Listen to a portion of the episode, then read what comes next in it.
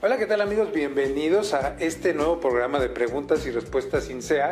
Mi nombre es Luis Ceballos, donde estamos respondiendo en esta ocasión todas las preguntas de importadores y exportadores. Y les quiero decir que en el último mes la pregunta más común es cómo exportar café. Y yo le pondría entre paréntesis y cacao. Eh, de hecho, eh, tuve hace unas semanas, les quiero comentar una experiencia, una consultoría en nuestras oficinas en la Ciudad de México eh, en donde me preguntaban precisamente la exportación del cacao y estuvimos analizando y me estuve metiendo, ahorita hablo del café, eh, toda mi gente del café, eh, espérenme un segundito, voy a hablar de este ejemplo del cacao porque me gustó mucho.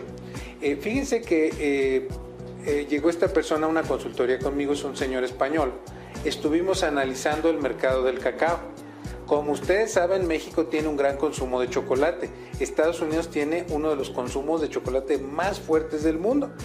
Y por supuesto que es una gran oportunidad de negocios exportar ese cacao para que se haga ese chocolate en Estados Unidos. Eh, por lo tanto, este amigo, eh, que es valenciano eh, y que vive en la Ciudad de México, pues ha decidido hacer sus propios chocolates y ha decidido exportar el cacao. Y van muy bien porque el cacao mexicano es sumamente valorado y se puede hacer, pero ¿qué creen? que no hay mucha gente que tenga permiso de exportación porque la gente le tiene, como decimos en México, miedo o roña a los permisos.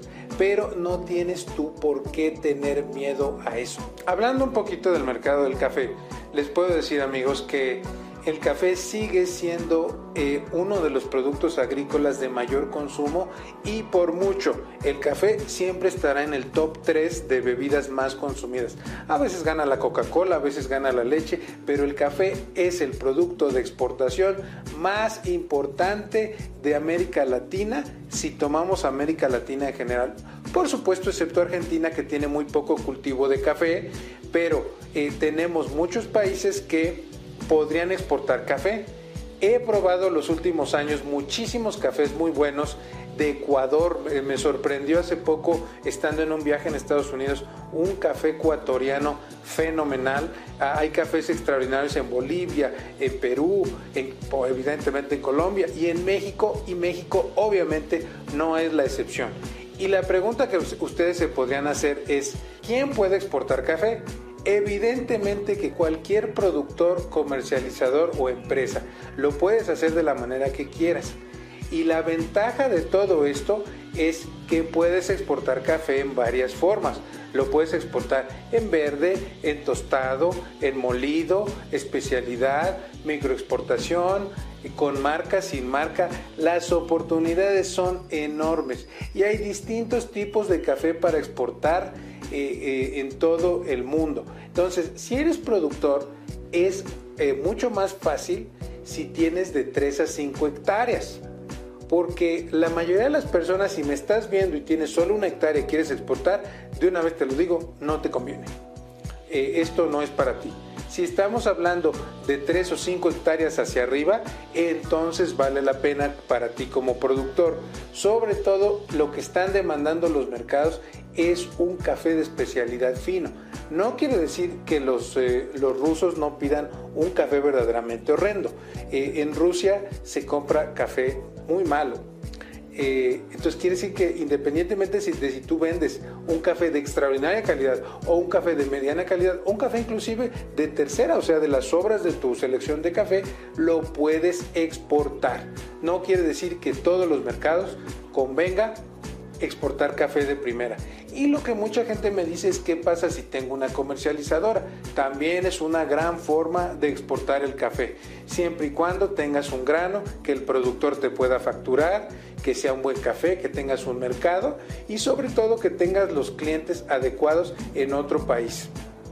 La otra pregunta que me podrías eh, hacer es, eh, ¿conviene exportar café? ¿Es negocio exportar café? Pues claro, si el kilo de café, eh, lo voy a poner en dólares porque este video se va a ver en toda América Latina, pero si tu precio del café está sobre 3 a 7 dólares el kilo promedio comprado en verde eh, a un productor, pues evidentemente que en Estados Unidos te podrían pagar unos 8 o 9 dólares por un cuarto de kilo.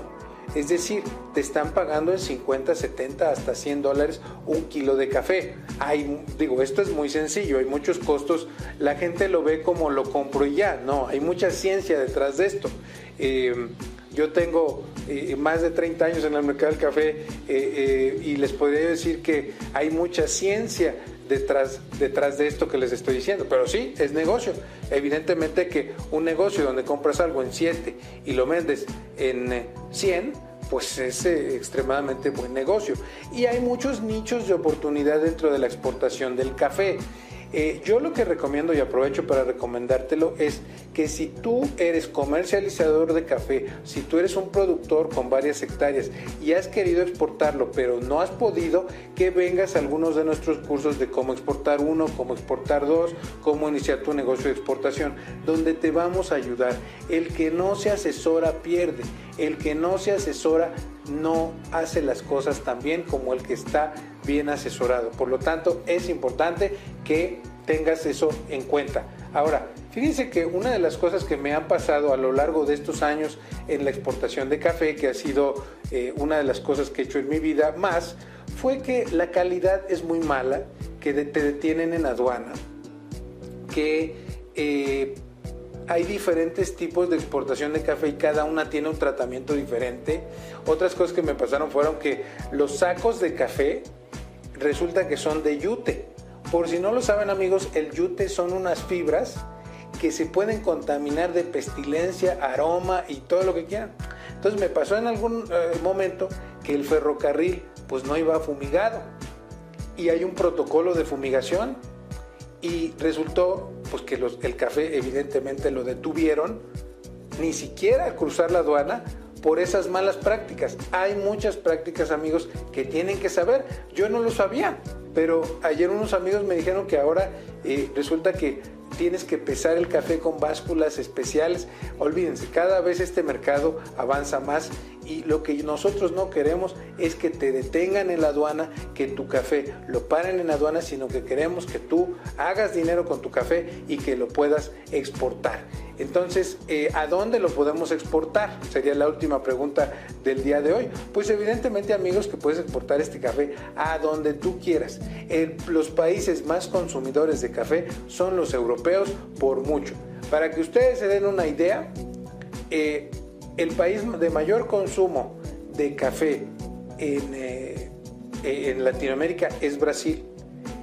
México está en la, media tabla, más o menos México consume 1.4 kilos por año. Esto quiere decir más o menos una taza cada tres días. Brasil más o menos está en una taza y media eh, al día. Los países europeos están en 5 a 7 tazas al día. Imagínense que un país como Suecia puede consumir la misma cantidad de café con 5 o 6 millones de habitantes que medio país de México. Entonces, eh, se pueden exportar a muchos países europeos. Corea está demandando mucho café, Rusia está demandando mucho café y evidentemente el gran mercadazo del café seguirá siendo Estados Unidos y poco a poco más Canadá. Así es que es una cosa muy interesante. Por favor, eh, mándenos sus preguntas para próximos episodios de preguntas y respuestas sin SEA. Eh, les repito, mi nombre es Luis Ceballos. No se olviden de suscribir a este canal de Comercio y Aduanas y de mandarnos sus preguntas. Nos vemos en una próxima ocasión.